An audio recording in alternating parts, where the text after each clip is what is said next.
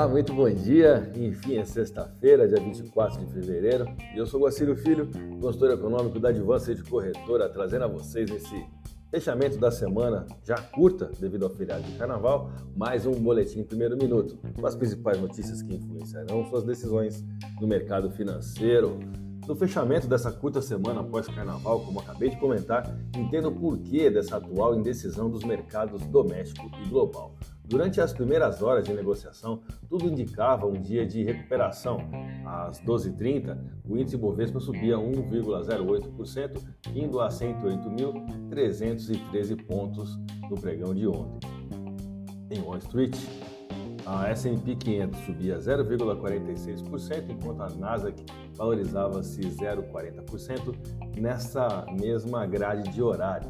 No entanto, as bolsas americanas sofreram uma reversão após dados de pedidos de auxílio-desemprego e o PIB dos Estados Unidos manterem a volatilidade nos ativos. Na verdade, os agentes de mercado reduziram a sua exposição ao risco enquanto estavam digerindo o potencial impacto dos números no ritmo, assim como a duração do aperto monetário em curso pelo Federal Reserve, o FED. A praça brasileira, exemplo do resto do mundo, expõe uma total dependência em torno do ânimo norte-americano.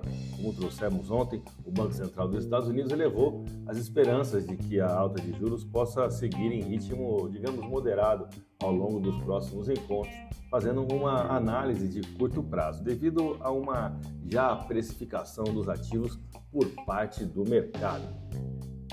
Bom, risco por risco, claramente o investidor internacional optou em sair das ações no exterior e entrar no carry trade, mesmo com certo receio, digamos assim.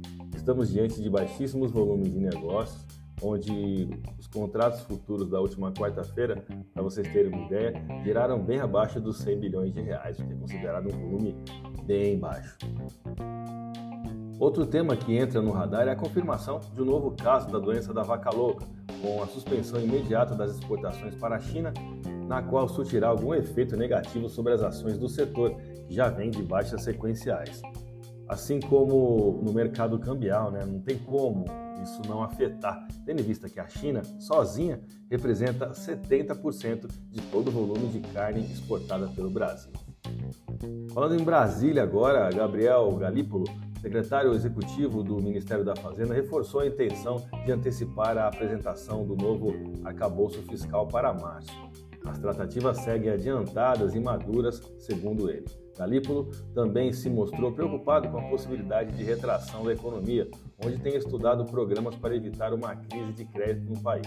O foco segue no programa chamado Desenrola, programa de renegociação de dívidas para a pessoa física. Bom, vamos aos gráficos, eu vou começar pelo dólar. Apesar da baixa volumetria nos últimos seis pregões, tivemos apenas duas sessões com ganhos para o real, enquanto nas outras quatro o dólar prevaleceu. Após a perda do ponto de disputa em 5,16, que agora se consolida como uma próxima resistência, a paridade superou o, o, no pregão de ontem a média móvel de 21 dias, fazendo mínima de 5,1108 e configurando uma nova linha de tendência de baixa no curto prazo.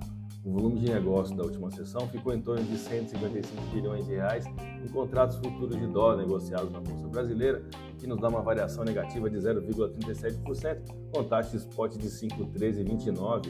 Vamos ao euro. Desde a data de 10 de fevereiro tivemos 10 pregões, é, sendo que a configuração de um canal de baixa aqui no gráfico intraday está bem fundamentada por uma boa volumetria, no qual já força a romper a mínima desse próprio canal. Qualquer possibilidade de reversão para alta só poderá ser considerada dentro de um rompimento acima de 5,4875 e vislumbrando perdão, um cenário de baixa somente no rompimento desse canal de baixa próximo a 5,4217. A paridade fechou a última sessão com desvalorização de 0,44% e taxa spot de 5,4397. A minha dica, você já sabe, siga nossos boletins para ficar sempre conectado às principais notícias.